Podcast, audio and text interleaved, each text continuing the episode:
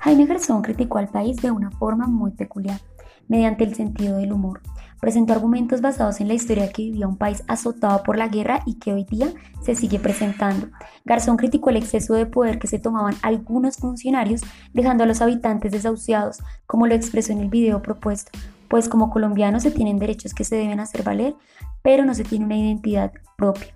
Por tanto, nadie cuida o lucha por los ideales, sino que prefiere dejarlos en vano. Habla de la educación, del sistema que tiene el país, en donde no se enseña a la persona a adquirir conocimientos y tener creatividad, sino a memorizar.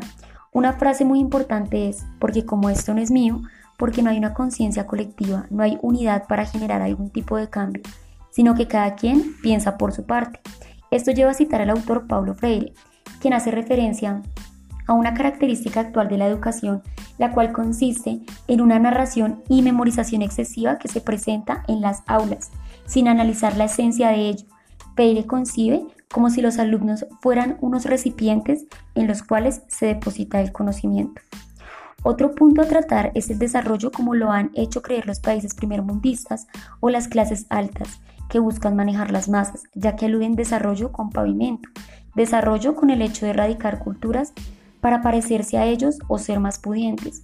Pero no se habla de un desarrollo a base de educación, de emprendimiento, de libertad democrática, de respeto a las culturas.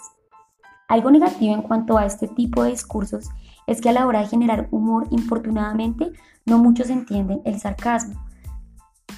Por tanto, se puede tomar como algo irrelevante.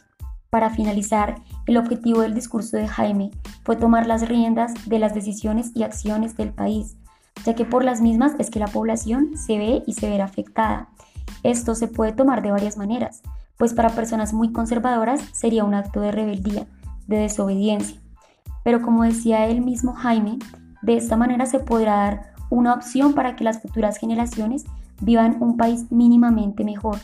Nuevamente citando a Freire, los argumentos de Jaime pueden ser positivos o negativos dependiendo de quién los mire, dependiendo de estratos, de clases económicas, de poder adquisitivo, personas que no tienen acceso a la educación.